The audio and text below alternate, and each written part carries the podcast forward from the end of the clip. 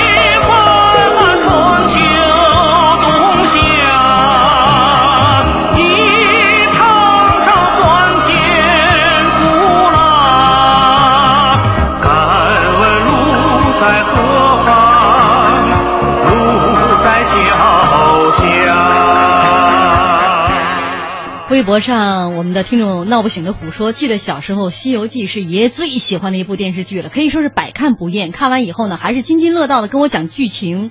前几年爷爷走了，现在我每看到此剧就会想起他来。”双鱼水平说：“《西游记》真的是纵横中华二十年呢，每到寒暑假就是它了。六小龄童的悟空就是猴王再现，绝了。呃，现在那么多版本的《西游记》都没有这一版的传神。我我就我特想问小婷一个问题：你刚才听完这一段之后，故意让我们听了一会儿音乐，是怕咱们仨在直播间里边笑场是吗？我是想你说刚才那么多台词，我相信大家都能够找到心仪的一款。哎呦，有几句真是印象太深刻了。红孩儿那句“你是猴子这么搬来的救兵吗？”还有那句那个就是我我叫你一声，你敢答应吗？其实后来这两个都演变成了特别著名的一些笑话。对对对，我能只讲一个吗？这个桥段 能把能把笑话留在最后讲。哎呦，真卖关子！哎，咱们再说这个梅竹烟波问你呢，说小婷，那人参果是啥做的？这个问题是小时候困扰了我很久的，我就觉得它是面食味的。先先问问这个宋宋老师，你觉得那人参果是什什么做的？我觉得那人参果，但是后来啊，好多人然后是告诉过我，那个包括呃，你已经知道答案了是吧？啊，对，我已经知道。那我先猜啊，我觉得是萝卜做的。我一直觉得它应该是那种面食味的面点。对。真的，真的。小的时候啊，我跟你说，那个小的时候，我们自己然后曾经然后在家然后那个做过这个人参果，嗯，做过人参果，然后后来然后发现那个当时最符合这个条件的，居然是地瓜。哦，就是就是各方面质地啊，对啊，这个感觉哈，对啊，因为那个只有地瓜是可以放锅里蒸的，而不是萝卜。嗯，对，那个而且那个可是热出来的呀，吃起来脆嘣嘣的那感觉。那是你说的是生吃，我们说的这个是放在锅里边煮熟的那种熟吃。你们说的是自己在家里边山寨版的。对对对对对。我以为人家剧情当剧情当中也是面食吗？呃，剧情当中也是。哦。是面食。好吧，今天这个谜底终于揭晓了。呃，这部电视剧确实，呃，我看到前两天还有新闻在讲哈，这个六小龄童在申请吉尼斯的这个世界纪录，就是观看次数、播放次数最多的一部电视剧。嗯，我们有听众说三千多次。嗯，是是这个数字吗？呃，应该是。呃，呃，据我据我所知，有可能啊，还有没统计到的就不止，因为在现在的一些地方的一些小电视台也经常重播。哦，然后他们，但是他们可能不是在大台通播，然后是很多的时候是没有被统计进去。嗯，也就是说，咱们现在记录的都是那些大的这个卫视啊，对，啊，这些这个电视台在播放的这个次数。那你说要网络点播？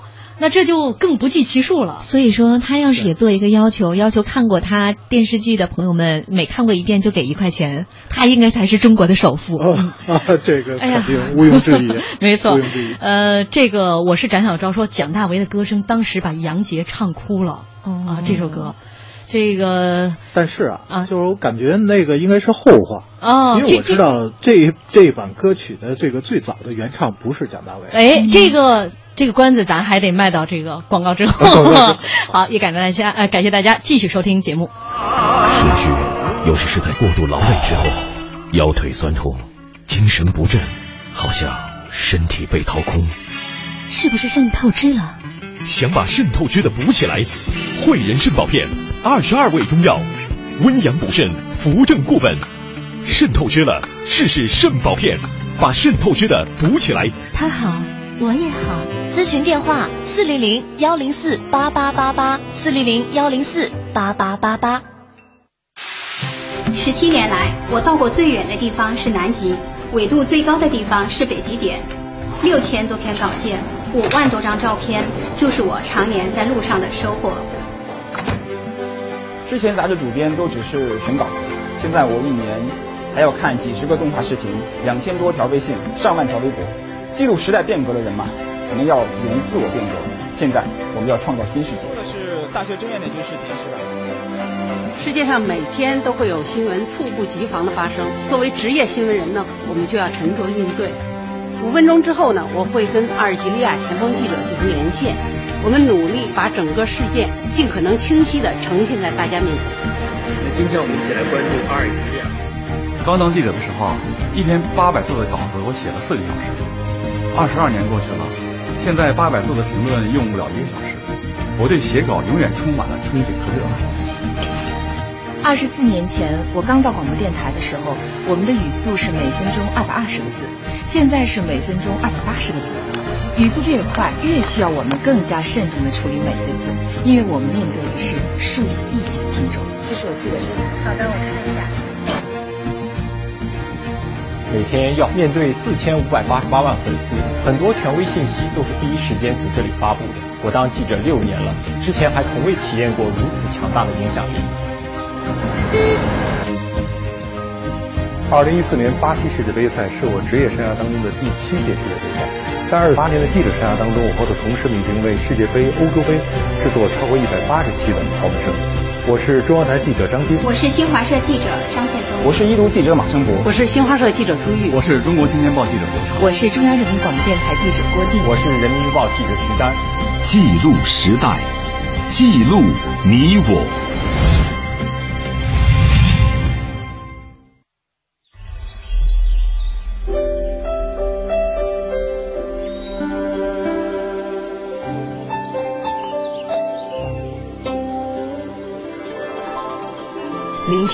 生命的光荣。中央人民广播电台经济之声。五百年，桑田沧海，万事也长满青苔，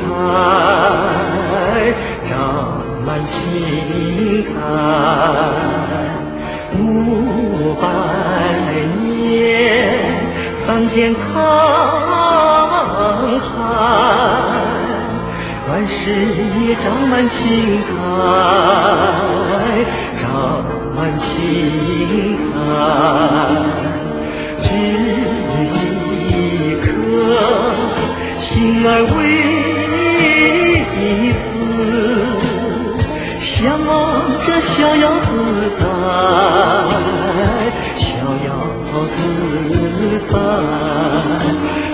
是烈火焚烧，哪怕是冰雪不改，依然是志向不改，依然是信念不衰。蹉跎了岁月，激荡着情怀。为什么？为什么偏有这样的安排？这个歌声一响起来，我相信熟看《西游记》的朋友脑海当中就是孙悟空被压在这个。五行山下五百年，经历着沧桑。然后呢，其实这个歌渐弱之后是，哎，小儿过来过来，小孩给他摘了个果子吃。没错。然后你知道他，我就觉得孙悟空这六小龄童演到好的，吃了两口，还跟那个小孩有点推杯换盏似的，吃吃。人小孩，我觉得你演的好像啊，像吧？看的太多了，自然就会演了，就是久病成医，就是这道理，知道吗？猴子跟小孩互动，然后呃，这个他们然后再跟主持人互动一下。这里是中央人民广播电台经济之声正在为您直播的《那些年》，本周《那些年》，我们怀念八十年代系列。今天晚上我们一起来呃，这个回忆八六版的《西游记》。也欢迎大家在新浪微博检索“经济之声那些年”或者艾特主持人小婷艾特 DJ 林睿。今天我们直播间的嘉宾是著名的影评人宋子文老师。简单看看大家的一些留言啊，这个有一位网奇这位朋友说太经典了，看过无数次，每次看都不会厌倦。经典的总会值得品味。爷爷说我的名字就是根据《西游记》导演的名字起的。我还行，听到后半句，我觉得还行根据《西游记》导演的名字，别根据《西游记》某个角色的名字。金角大王，呃，这位代代很畅，他说年年假期都得看上几集，每次看到《西游记》都要回味一下，呃，还得是八六版，看着亲切。我是八零后的，随着年龄增长，看的深度和角度也在转变。非常有智慧的一部电视剧。嗯，呃，还有一位朋友在说，说当时这个呃林海雪原是借用《西游记》的录音棚来录蒋大为的歌。哦。呃，后来许镜清说让蒋大为来帮他唱一下，结果唱完了很好，连夜许镜清给了杨洁，这杨洁一听就哭了啊。嗯，那接下来咱们得让这个宋老师爆料一下，说这歌挺曲折的。对对对对，确实很曲折，因为我知道那个其实真正意义上，嗯，呃，《西游记》开播，嗯，呃，并不是在八六年。嗯，开始是八二年就已经开始推出了一个试播集，嗯，这个试播集也是除妖，呃，乌鸡国，嗯。嗯，那个时候既不是我们刚才说到的张宝墨老师，然后也不是后来蒋大为老师，然后呃，甚至都没有《敢问路在何方》了，因为那个时候我记得好像是吴彦泽老师唱的一首歌，嗯嗯，对我就印象特别清楚。但是后来的那几集，也就是在八六年，其实是播出了系列播出。了十一集，前十一集，嗯，在前十一集当中，《敢问路在在何方》也是这个主题歌的这个演唱者是张宝墨老师，嗯，是女版的啊，女生版的。直到一九八八年，也就是说，整个这部戏终于全部拍完了，就是二十五集全部的系列系统播出的时候，嗯，也是说换为了蒋大为老师，然后来演唱那个这个主题歌，呃，所以说这个主题歌呢，也就是说非常曲折。但是它真正意义上曲折，并不是在这儿，因为我知道那个好像在这个试播的过程当中，然后有的人不断然后再给写信，啊，说这个歌是不是有点过于洋气了？嗯啊，是不是？然后这个用了很多这个电声，是不是有点过于像当时流行的 disco？嗯，说这个是不是跟那个那个当时不良的社会风气是不是太紧密了？嗯，所以说因为这一点好像是受到了专门的审查，哦就是差那么一点点，这首《敢问路在何方》就被毙掉，嗯，就差一点点。哎呀，你说想当个第一多难呢？那时候啊，对，因为这也是这个第一次在电视剧当中的歌曲用了电声乐器。对对对对，因为那时候很新奇的。嗯，要知道，你说当时这些乐队，你说现在这歌流传这么广，当时那些乐队这个曲子才五块钱。确 实很廉价。这没办法，金牛座的人特别爱算账，来翻一翻旧账哈。对。呃，这说到当时这个您说的乌鸡国的那那一集，对。所以当时各方面的条件都很简陋，只是试拍了一集。对，试拍了一集，因为是当时在扬州开的机。嗯。呃，在扬州开机，然后也就是说提前啊就把这个呃乌鸡国这一集，然后先拍掉了，嗯、先拍掉了，也就是说所有的东西全是新的尝试，嗯，尝试一种新的经验。然后还没有后来的那个很多的那个特技的一些实施呢。嗯，等到八六年的时候，把这一集其实给重拍了。哦，也就是说，这个很多因为八二年那世博集有很多的条件达不到，嗯、我不满意，我没有去实现，所以说然后就把它重拍了。但是重拍的过程当中呢，也就是说我们后来看到的二十五集的完整版的《西游记》，嗯、到了除妖乌鸡国的时候，我们会发现很多诧异。嗯，比如说他们到这个大殿，然后去指认这个假国王的时候，嗯、然后。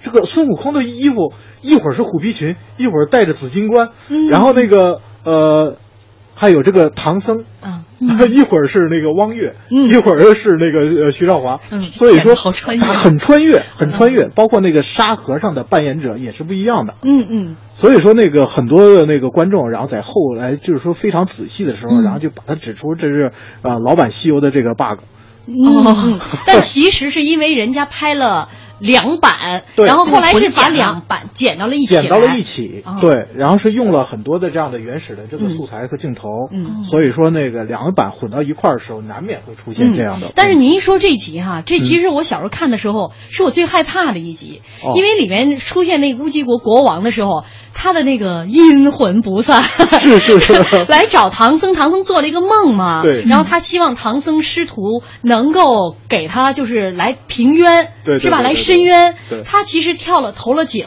投了井之后，一直被那个井里的那个水晶宫的龙王给他定颜定颜丹啊，是定住了这个容颜，就一直在那个井里边待着。然后孙悟空就找八戒把他给背上来。我也找了一段这样的片段，其实这段是特别有意思。虽然前面很可怕，但是到了孙悟空跟八戒出场呢，总让你忍俊不止。咱们一起来听一下。把他驮出去。你给我多少钱呢？钱却没有，没钱，没钱你白使唤人呢，我才不干呢，我不干。八戒，那死人就是宝贝，你把他驮上来。我这是死多久了？我不驮。对。你到底是驮不驮？你不驮，我走了。猴哥，猴哥，你不能走啊！你走，哎呀，你走我怎么上？你爬上来。哎呀，不行不行，这四周滑溜溜的，我上不去我。那你把死人背上，我把你拉上来。我驮，我驮，该死的弼马温叫我驮死人。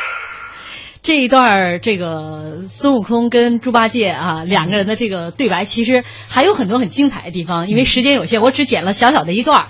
在整个《西游记》的拍摄过程当中，呃，我们作为一个观众啊，经常会被孙悟空和八戒两个人的对话，对，呃，给搞笑。嗯，所以我觉得这部电视剧也在早年吧，是体现了我们这个我们的幽默之处。啊，没错，是吧？那时候看的很多电视剧，没有觉得像这部戏那让你经常捧腹大笑。对，我记得当时很多的那个评论啊，然后就说这个孙悟空跟八戒在一块儿，特别像相声舞台里边一个逗哏的，一个捧哏的。嗯，所以说这个模式太经典了。嗯，然后我刚开始以为大家是在开玩笑呢，等到九十年代的时候，然后包括那个呃两呃就是两千年之后啊。嗯，我接触了很多这个相声演员，他们说在这个创作相声段子的时候，他们经常反反复复看《西游记》，他们在参考这个。嗯，他说这里边有很多的那个经典模式，就是舞台的元素跟那个戏剧的元素完美的这么一个结合。嗯，也就是说那种气质、那种幽默的氛围，那就是他们最想要的。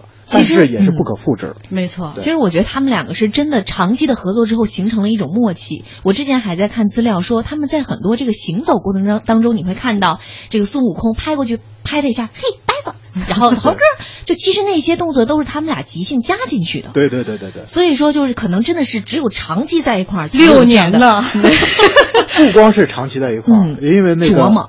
呃，因为两个人全是出身于戏曲舞台，嗯嗯，呃，马德六小龄童，对，六小龄童还有马德华老师，嗯嗯，马德华老师呢，其实出身于昆剧，啊，昆剧舞台，嗯，也是说这个演大花脸呐、丑丑角啊，然后那个那个，然后这也是经常，所以说他们有丰富的原先老式的那个戏曲舞台的经验，到那个时候该做什么，其实大家然后即兴的时候离不开那三下。哦，是不是？原先说老三下，然后可能一拍一打一踹，嗯啊，然后所以把这种实践呢，然后应用到了这个我们这个电视剧上，嗯，所以说这个是非常非常的，可以说是非常惊喜，让大家然后也是感觉非常非常的喜感。嗯，所以说到今天可能难以复制，也是因为演员他们这样的一个功底，像六小龄童本身家里边就是演是演这个猴子的、悟空的对对世家，演美猴王的世家，他的父亲是六龄童，是少剧的哈，就是一直就是演这个美猴王。当时杨洁找这个演员的时候，就是找到六龄童，一看到六龄童说：“您要是再年轻三十岁，这演员这个角色非您莫属。”是啊，但是六龄童就把自己的孩子给推荐上来了。没错，嗯，呃，当初啊，其实杨洁导演找到六龄童的时候，其实只是想让他帮忙推荐一个徒子徒孙，嗯，但是没想到，然后他是把自己的这个最小的孩子这个、呃、六小龄童，嗯、也当时张金来嗯啊，嗯这个还没有这个六小龄童的这个这个这个称号呢这个、这个称号呢。啊，把他推荐出来了，所以说这个也是让那个杨洁导演很意外。嗯，呃，因为他当时也是说身体条件，然后那个因为年纪比较小，那时候特别瘦，嗯，特别瘦，而且然后就一看呢，就是说没有父亲那么就是那么精明、那么矍铄的形象。嗯，所以说，然后当时让那个杨洁导演也感觉就是很怀疑。嗯，一直到后来，哪怕是到进组，其实磨合了整整一年的时间，就为了。哦演这个角色，嗯六小龄童甚至还隐瞒了自己高度近视和散光的这么一个，呃，这这样这 他当时实话实说，肯定就没他。对啊，所以说，然后一开始头半年的时候，经常一抡起棍子，然后就一顿猛打。当时，当时，然后那个后来演员好惨。对，当时无辜者慎重。对对对。六小龄童一回忆这段的时候，然后感觉也是特于特别过意不去，就是说、嗯、当时就是按照现在我来说，就是说一顿猛打，一顿猛打，经常然后就会剧组有人受伤，然后搞得然后很多的这个这个群这个群演呐、啊，嗯、包括一个对戏的演员呐、啊，然后经常投诉到。然后，怕怕受伤嘛。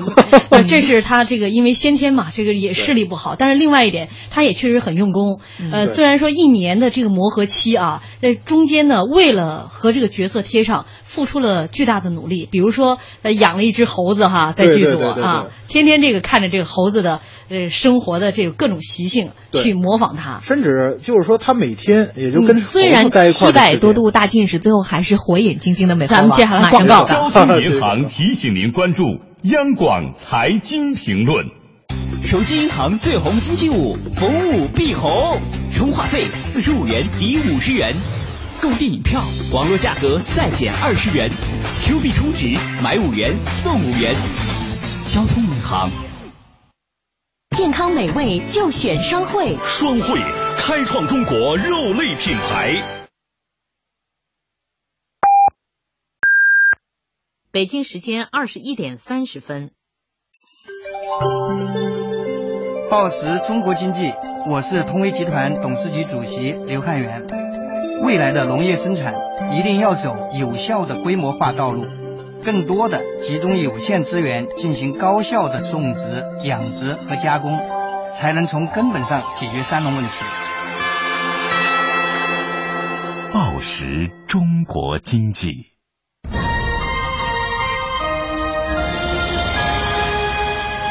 经济之声。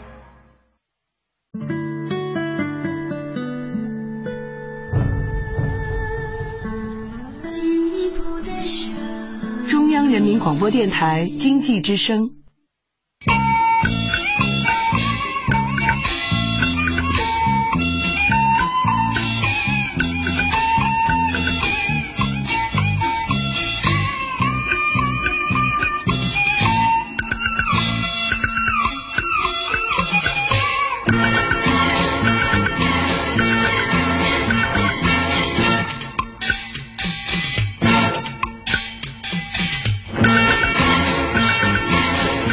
欢迎大家继续锁定中央人民广播电台经济之声那些年。本周那些年，我们怀念八十年代系列。今天晚上我们一起来回忆八六版的《西游记》。也欢迎您在新浪微博检索“经济之声那些年”或者艾特主持人小婷艾特 DJ 林睿，来跟我们一同来分享您关于这部电视剧的记忆。呃，今天我们直播间的嘉宾是著名的影评人宋子文老师。那宋老师刚刚没说完哈，说到这个六小龄童在剧组养了一只猴，一只大猴带一小猴。对。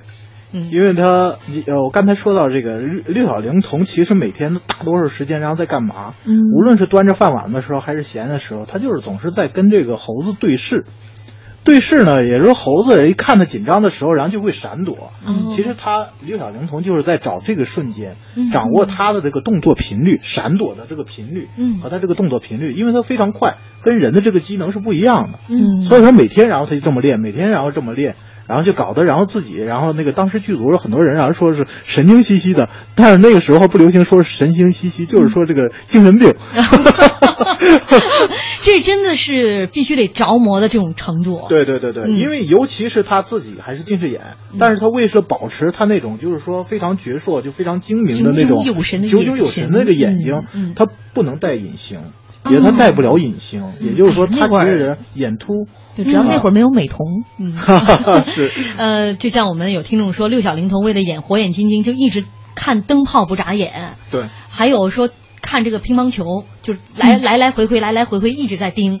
啊，就为了练练习自己这个眼神儿。但是那个其实是啊，其实是他老父亲那个六龄童的一种是技所谓的这个技能传承。嗯，你知道原先戏曲舞台在为了练这样的猴戏练眼的时候看烛火，嗯，看烛火。后来有了电灯，然后就开始看电灯。嗯，其实他打小就这么练，六小龄童从这个打小就这么练，他的这个高度近视其实跟看灯其实很有原因，包括这个散光。嗯嗯，因为我们知道这个有原先看烛火。跟我们后来看电灯的这个光那是不一样的，是非常伤眼的。嗯，你要如果是看这个时间长了，这个不眨眼的话，是眼练的有神了，但是人的这个视力。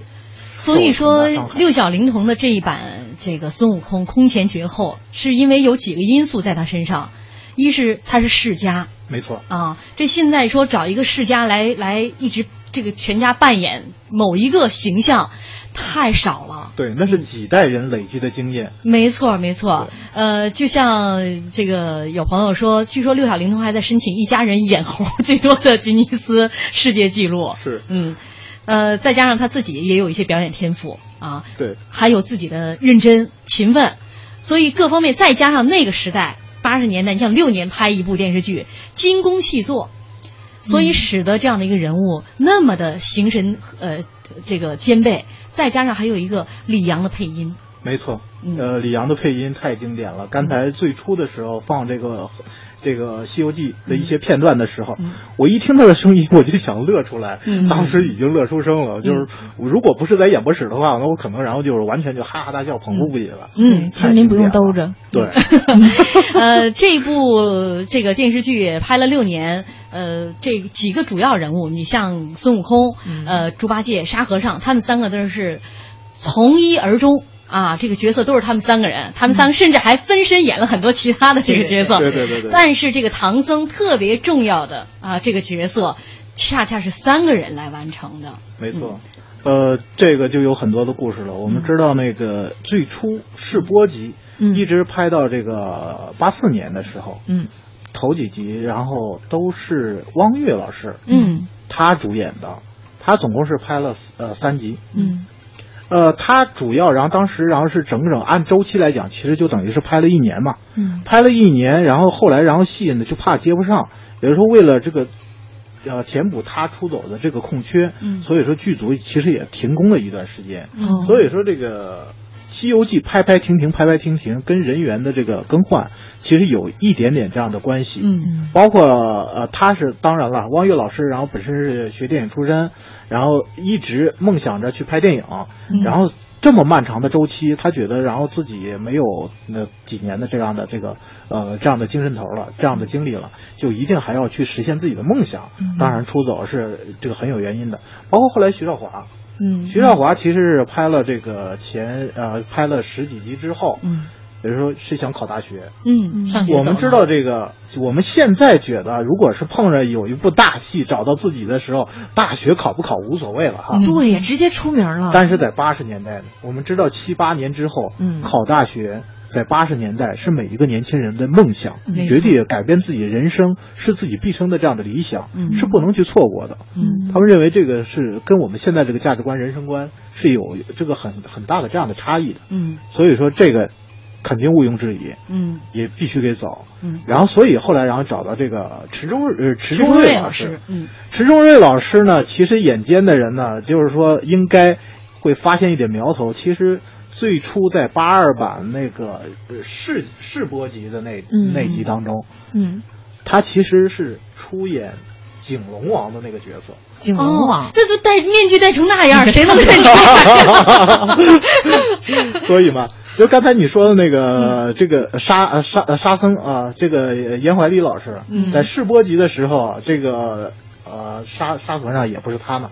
哦哦，对，是另外一种，呃，是为另外一个老师，然后那个扮演的，一直到最后啊，我跟你说，其实最有趣的是什么？最有趣的是有一集当中，嗯，呃，严怀礼老师闹青光眼，池仲瑞老师居然顶替他演了一集沙和尚。真的？对对对。哟哎，我今天这翻我都没翻出来。没翻出来了？是吧？对对对对对。您您回来告诉我是哪集，我找一找。你看这三个这个玄奘哈，呃，我个人是最喜欢徐少华老师这版，尽管他是中间排的，但是呢，他讨巧在哪儿？就是一开场，嗯，就是他跟马兰结婚，然后这个玄奘出生，那是他是最早跟观众见面的，对，而且他解救了孙悟空，没错。然后在我说挑灯这个给孙悟空来缝制虎皮裙，虎皮裙，所以你就觉得这么一个慈眉善目的哈，这个呃菩萨心肠的人，就是一下就给大家好感。然后另外那个汪月老师，其实我就是因为看他就是太小了，我那个字儿认不全，我一直把那个字儿念念恶，然后后来尽管知道了，但是。童年的记忆太深刻了，就一张嘴就是忘。你是把他当成大恶人了？我真是，因为要说到他呢，还要说到一个这个大家都都忘不了的一集，就是三打白骨精。没错，这也是《西游记》当中很重要的一部你像过去我们看那个听呃孙敬修老爷讲的那个《西游记》啊，就这都是很重要的一个桥段，所以你看这时候大家也会这是一个重点在看。你就恨呐！你说这个这个唐僧怎么那么不开眼呢？对对对对，王云老师真可怜，黑眼都让黑脸都让他给烫了，自己呢认不清妖怪也罢了，这个我这个误伤好人，把自己的这个徒弟哈。另外就是你今天再看的时候，有一些台词儿，你可能因为每个时段看你你每个时候的这个、嗯、这个感觉不一样，感受不一样。你小的时候你就觉得，呃，爱憎分明。是吧？你就是觉得他把好人给赶走了，他他他这个这个不分青红皂白。你到现在再看吧，你看他的那个他赶走孙悟空的时候，他有一句台词说是，呃，这个佛祖会怪罪下来的。你今天一连是杀了三条人命，佛祖会怪下来，会怪罪下来的。特别像一个公司的一个员工啊，说的这个，你你知道他就那种推卸责任，知道吗？就这种感觉，就非常怕领导啊。呃，对对对，那接下来咱们就听一段这个三打白骨精这个片段，让大家最心碎的一段。师傅，你野性未除，连伤三命，佛祖也不宽容于你。师傅，你回去吧。师傅，师傅，你错怪我了。那白骨精是个妖魔，他几次变化，为的是加害于你，你却屡次的赶我。好，我走。师傅，大师兄一路降妖除怪，诚心保护师傅，纵有错处，看在师徒情分上，宽恕了他吧。吴京，师傅，打开包袱。取出纸笔，待我写下一纸贬书，从此与悟空不再相见。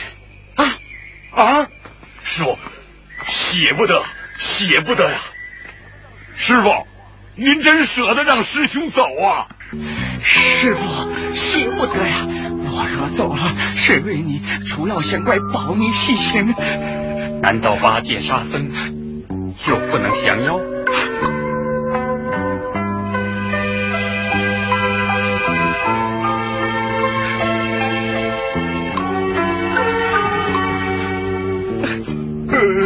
是这个，你看这，这贬书便是凭证。从此以后，你再不是我徒弟了。啊！大师兄。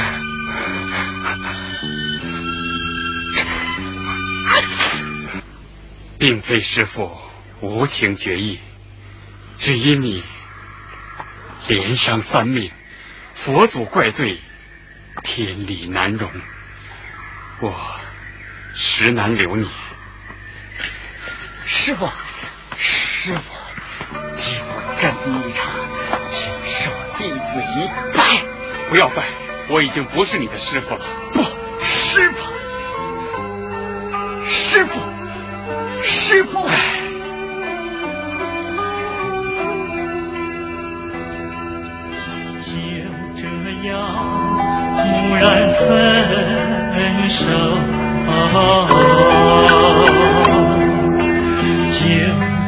样一去不回头，临行方知情深厚。多少往事在心头，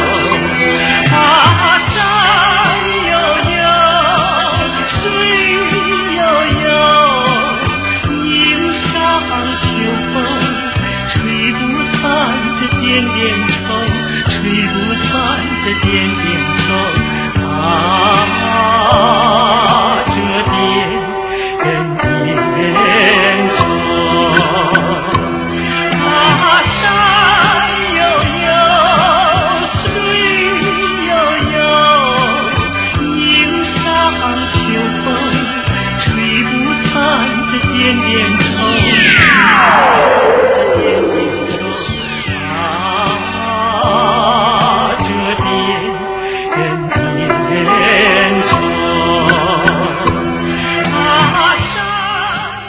歌就叫做《吹不散点点愁》，这确实是我今天就是从这个电视剧当中剪辑下来的。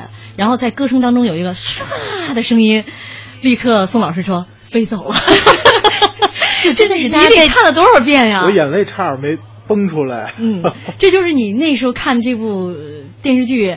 就那时候的情境，现在又再现了。那时候恨唐僧吗？像小平一样。我记得记忆非常清楚，在八六年的时候，其实只播了十一集。嗯，只播了十一集，这就是最后的一集。啊，好好残忍啊！啊，对，所以说这个一看到这个时候，然后就完全就崩的受不了。然后打那之后呢，就是说重播好几遍呢。嗯，我就是说一直在回避这一集，我感觉这一集太伤感了。整个《西游记》里面，我看的处处是欢乐，只有到这一集的时候，我就感觉受不了，情感上受不了。嗯，就看一次哭一次。嗯，猪八戒跟他的那个黄金搭档的相声组合也没有了。对，没错。啊，只是就觉得特窝囊哈。对对对。啊，就像我有朋友说，这个小时候看他的时候，这个三六五生活帮说三打白骨精这一段。我当时心都碎了，跟饺子馅儿似的。你跟宋老师有一拼，还有一位朋友说，白骨精那集晚上我们几个小孩跑下楼，电视机都没敢关，这都是吓的。哎，据说当时拍这部电视剧的时候，很多演员都很好找，但恰恰就是白骨精不好找，嗯，因为谁都不愿意演。在那个时代，就是大家对我演什么样的角色，还是还是很顾及到会不会影响到自己。一说这女演员说，请你演白骨精啊，我像白骨精吗？就 很生气，真的会跟导演拍桌子。对，那个年代就是说，音乐非常讲究这个社会影响，什么样的角色，然后他接起来特别慎重，尤其像这样的剧。嗯，认为这个是这个恰恰是什么三代人看的，上有老下有小那种家庭。嗯，然后据说后来是呃杨导没办法了，就想到了京剧演员杨春霞老师。对，然后而且好像杨导的回忆说，现在非常愧疚，其实骗了杨老师，是因为当时杨老师是说我演这个白骨精可以，但是我的条件是你得让我同时演女儿国国王。但是后来这个显然没有兑现这个承诺，杨杨导后来也觉得挺遗憾，挺对不住他的。不过这个白骨精的形象还是很经典，但是还是女儿国国王的形象更更让大家就是比较为他心疼哈，可惜。没错。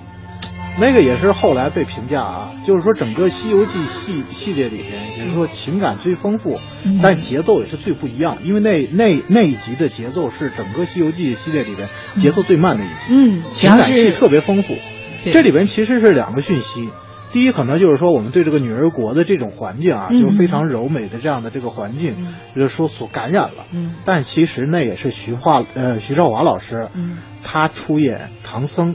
嗯，最后的一集，嗯，就是演完这一集，他的戏就杀青了，他就要上学去了。没错，然后据他然后自己回忆的时候，其实在拍那一集的时候，他心里就特别矛盾，特别感慨，特别很多的时候，对，其实特别不想走，都已经这么长这么久了，跟整个剧组，跟这整个《西游记》，其实都已经说水乳是啊，国王还那么漂亮，对啊，所以说他自己 矛盾的这个纠结的。这样的情绪跟这个女儿国在女儿国，他自己这种矛盾纠结的情绪相互感染了，嗯，所以说成就了一集经典。没错，咱们听这首歌吧，《女儿情》。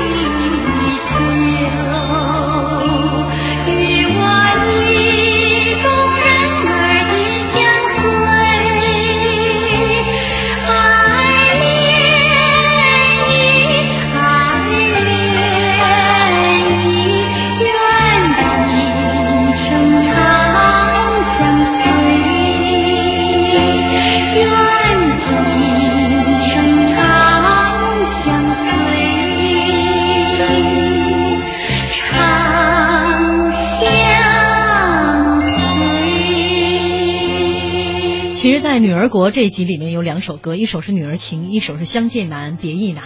这可能也是比较少见，在一集当中就给配了两首歌曲啊。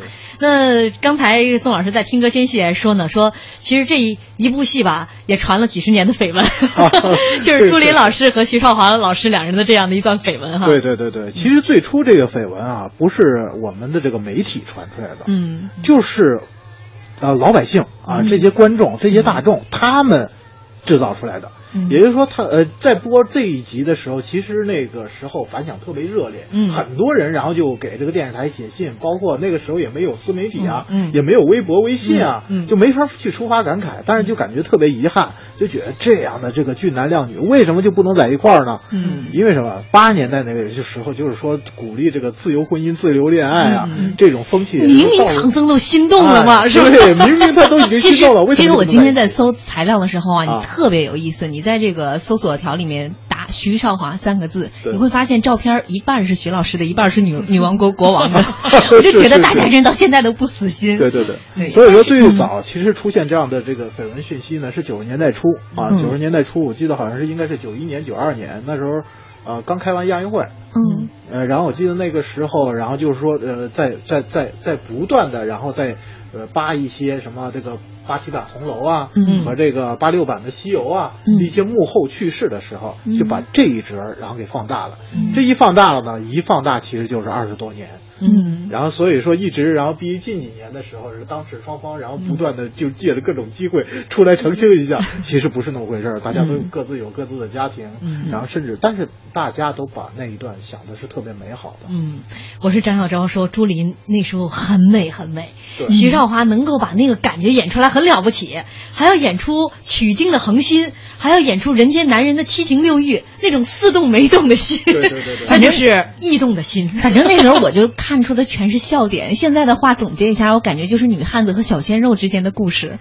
然后我们这还有一个网友霸气微微，他说：“女妖怪和女儿国国王要嫁给唐僧，他们一定是想能过就能能过就过，不能过离婚上尸肉。”还有朋友在说：“哎呀，人家唐僧也挺不容易的，作为咱们国家第一代留学生。”呃，在这个八六版《西游记》当中，有很多插曲都非常好听，尤其集中在后半程当中啊。对对对，像这首歌《何必西天万里遥》。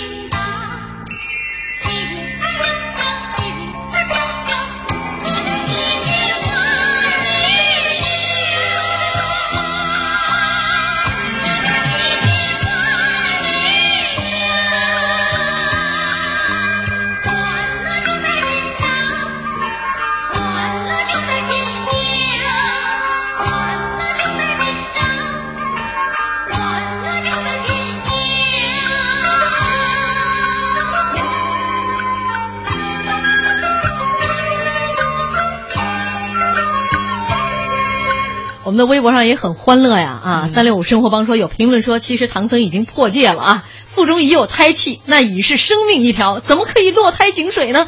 这不是杀生吗？啊，所以说他已经破戒了，为什么不可以做女儿国的上门女婿？就是大家还是非常 现在还俗，现在还在撮合，看着 你们还不死心啊？呃，大家印象都很深，就是这个玄奘和猪八戒都饮了一瓢。这个子母河水，对，就是这个呃，八戒和他师傅都怀孕了。这个事儿特别神奇，我记得那个时候，然后甚至到后来上初中的时候，嗯，呃，我们还不断在研究为什么喝了一瓢水人就能怀孕的这个事儿。你们后来，然后我们老师呢，就特别有科学精神。嗯，他然后就是说给我们举了一个什么例子呢？然后就是说举了一个蛤蟆的例子。嗯，因为蛤蟆产卵是产在水里。嗯。然后我说，我就是说，呃，女儿国的河水呢，有可能就是那样子。人在把这个带了这个这个这个像蛤蟆卵似的这样的河水、嗯、喝到了肚子里之后，然后就在肚里边就孕育像蝌蚪，是，其实生出来的不是孩子，肯定怀的是蛤蟆，毫无美感。我对他唯一的印象就是八戒跟师傅说：“师傅，你给我找个温柔点的接生婆。” 在这个八六版的这个《西游记》当中，其实有很多大腕出现，对啊，呃，包括许晴是这个太上老君旁边扇扇扇子的、扇炉火的一个小丫头哈，对对对。然后还有这个赵丽蓉老师，赵丽蓉车之国的王后，还有当时八十年代就是最火最火的李文华老师。哦，对，李文华老师那时候其实已经失声了啊，嗯嗯，就是，但是他在里边出演了跟这个赵丽蓉，对，赵丽蓉老师。当时我看那个的时候，我就觉得还有这么难看的国王和王后呢。是，哎，这个是演这个兔子精的李玲玉啊，当年也特别火，然后不仅演了，还这个唱了当中的这首插曲《天竺少女》。少女，咱们听一小段啊，好。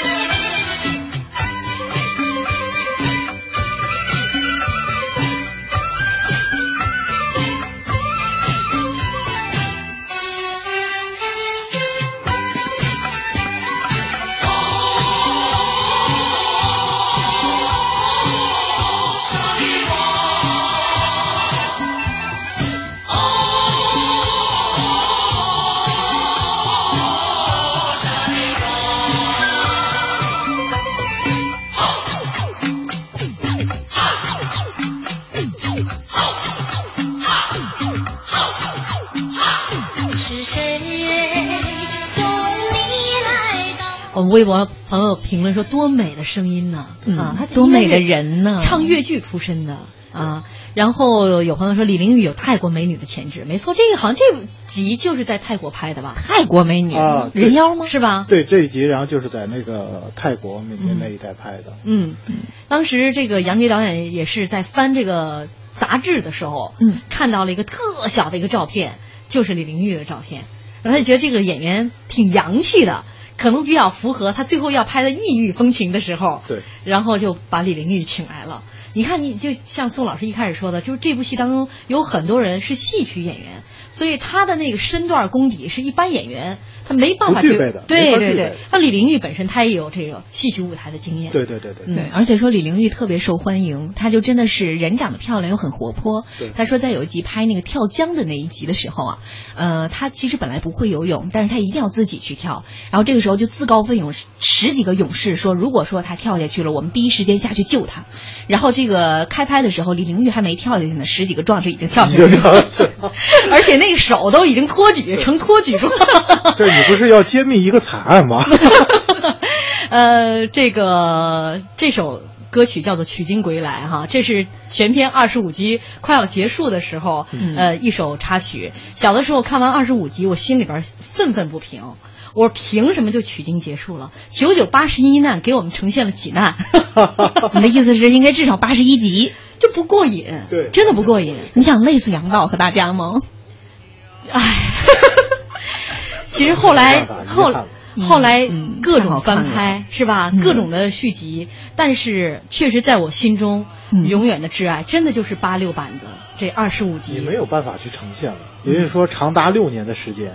也就是说，辗转了几十个呃，我们二二十多个省市自治区，嗯甚至还要跨国，嗯这样的拍摄，这么大的这样的半半径，然后这么这个专业的团队，嗯也就是说放到现在这个环境，我们现在然后是资金也到位了，人员也能到位了，但是你再有这样的天时地利人和吗？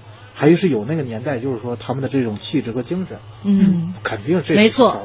那是一个无法复制的年代。对嗯今天非常感谢宋老师做客我们的节目，也感谢大家收听。呃，大家留言太多了，没办法哈，今天跟大家来这个分享出来。对呃，也欢迎大家继续锁定我们的节目，明天我们来说《红楼梦》。